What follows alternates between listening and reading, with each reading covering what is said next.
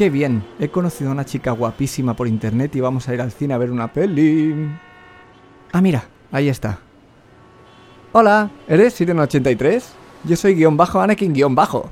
Hola, sí, soy yo. ¿Cuánto tiempo, eh? Ostras, Pedrín. Nos conocemos, Esto no oye. mola. Pero va, dale una oportunidad. Dos entradas para la sala 3, por favor. ¿Para los Minions? esa, esa. Eres más guapo en persona, ¿eh? Sí, bueno, gracias. Al menos tiene buen gusto. Sala 3. Ah, aquí es. Ay, no veo nada. Me cojo de tu brazo, ¿vale? ¡Ay, qué fuerte estás! Sí, es muy guapa, pero esta voz... No hay feeling.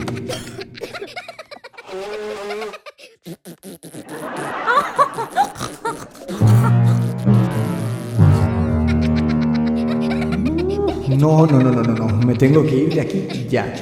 A ver qué llevo en los bolsillos que me pueda sacar de esta. A ver, a ver, caramelos. Otra vez. Unos Kleenex usados. Esto, esto. La bomba de humo. ¡Rápido! ¡Venga! ¡Ah! ¡Mi niño! ¿Dónde está mi niño? Ups. Has llegado al templo del sensei del cantante. El podcast para cantantes y profesionales de la voz de Vox Vocal Studio. Potencia. Resistencia. Notas agudas. Notas graves. Control. Equilibrio vocal. Soy Esther Justel. Yo soy Carlos Campaña. Si quieres saber más sobre la voz, visita nuestro blog en vtvs.es barra blog. Aunque una voz con un timbre extraño o unas resonancias fuera de lo común puede tener su lugar, la gran mayoría de las personas quieren mejorar su sonido. Entre otras cosas porque puede suponer una gran diferencia en una primera cita, como el día y la noche. Por eso, como objetivo de este episodio, me he propuesto que estés más a gusto con el sonido de tu voz y mejorarlo un poco. Hay varias razones por las cuales el sonido de tu voz no es todo lo bonito que te gustaría. Vamos a verlas de una en una y voy a darte algunas pautas en cada una de ellas para mejorar tu sonido un poquito. Empezamos por la voz nasal porque es algo que preocupa a muchos cantantes y a no cantantes. He decidido empezar por aquí porque es de lejos lo más largo de explicar. Y primero, para ejemplificar, nada mejor que un ejemplo.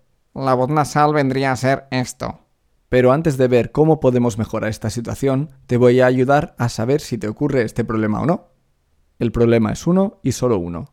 Demasiadas de las ondas de sonido de tu voz viajan a través de tu nariz, mientras que muy pocas de esas ondas viajan a través de tu boca. Para saber con total certeza si tienes voz nasal o no, prueba a decir esto mientras te tapas por completo tu nariz. La guerra de las galaxias es brutal, excepto Jar Jar. Aunque no te lo creas, mi cabeza ha echado humo para pensar esta frase, porque si te fijas no hay ninguna N, M ni ñ. Esto es porque son las tres únicas consonantes donde es necesario dejar abierto el paso de sonido a tu resonador nasal. Con el resto de vocales y consonantes no es necesario, e incluso con algunas es imperativo evitar el resonador nasal. Como curiosidad, cuando estás constipado y tienes la nariz tapada, se suele decir que tienes voz nasal, pero es justo lo contrario. El sonido de tu voz no puede resonar en el resonador nasal y por eso suena más apagado. ¿Por qué no puede? Porque está lleno de mocos. Por ejemplo, si me tapo la nariz y utilizo cualquiera de esas tres consonantes, la N, la M o la ñ, parece que esté constipado. En fin, y ahora que ya sabes comprobar si tienes nasalidad en tu voz, vamos a ver cómo erradicarla o como mínimo reducirla un poco. Como te decía, no solo tenemos que reducir la presencia del resonador nasal, sino que también tenemos que aumentar la presencia del resonador bucal. ¿Y cómo lo conseguimos? Pues por una parte tenemos que el velo del paladar está demasiado caído o abierto. Por si no lo conoces, el velo del paladar es donde tienes la campanilla. Pues bien, hay tres formas muy buenas para levantar el velo del paladar y sellar el paso de sonido a tu resonador nasal. La primera ya te la explicamos en el episodio número 14, donde te explicamos cómo hacer un lip bubble bien hecho. Se trata de aguantar la respiración de la misma manera que cuando vas a bucear debajo del agua. Es decir,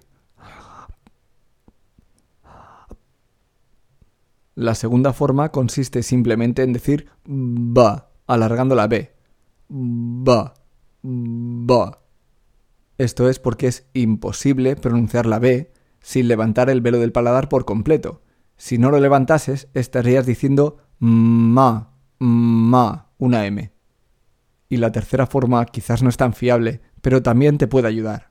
Esta consiste en simplemente bostezar. Por norma general, el bostezo sube el velo de tu paladar, entre otras cosas.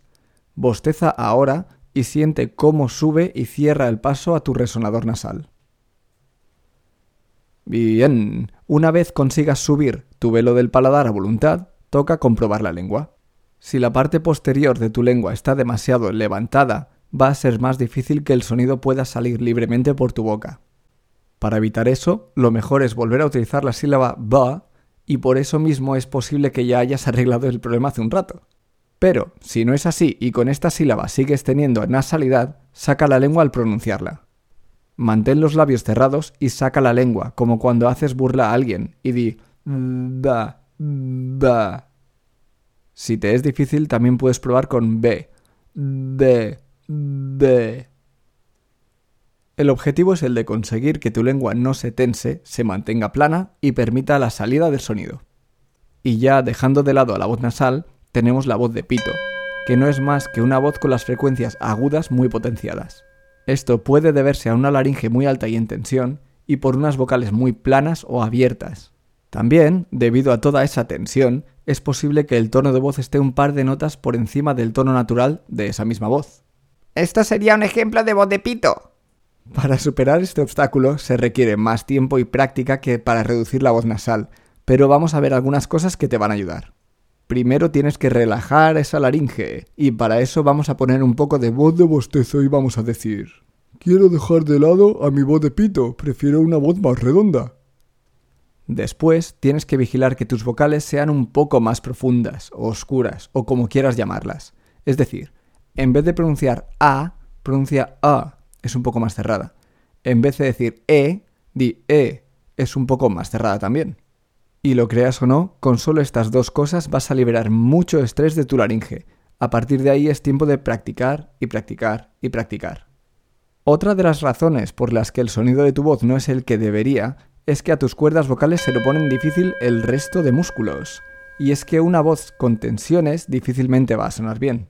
Sonará apagada si los músculos están demasiado apretados. No brillará si los músculos están poco activos. Lo malo es que es un problema demasiado general como para poder darte aquí unas pautas, ya que es un problema con muchas ramificaciones.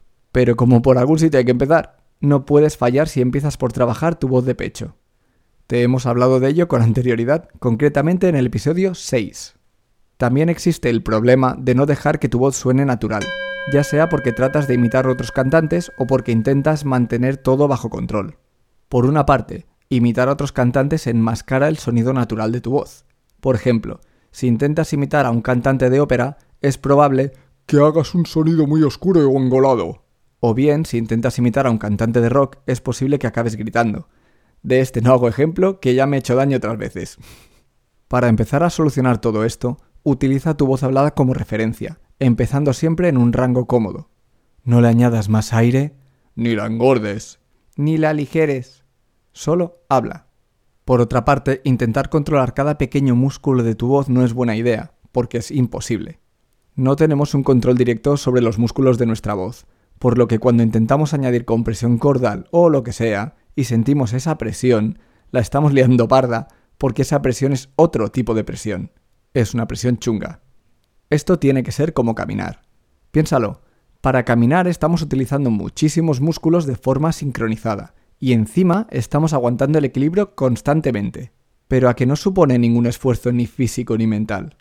Eso mismo es lo que debes buscar con tu voz. Otra razón muy importante a tener en cuenta es la parte psicológica, porque es muy común que a uno mismo no le guste el sonido de su propia voz, sobre todo si la oye en una grabación. Esto puede hacer que intentes modificar tu voz cuando hablas en un intento de que los demás oigan una voz más bonita, pero si haces esto, nos encontramos con el problema de no dejar libre tu voz. Piensa que para los demás, tu voz siempre ha sido esa, la que tienes ahora. Eres tú la única persona que la escucha diferente.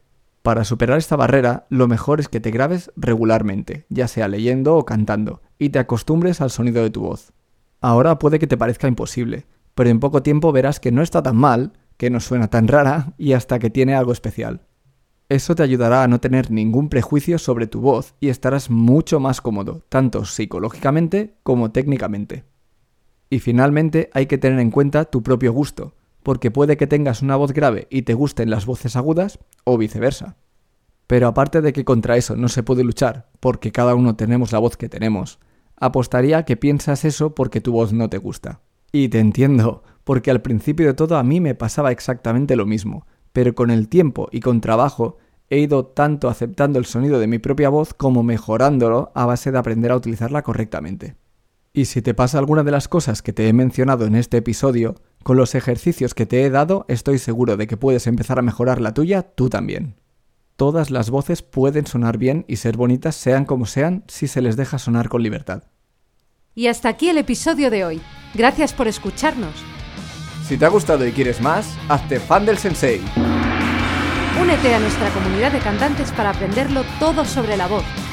Visita vtvs.es barra sensei-fan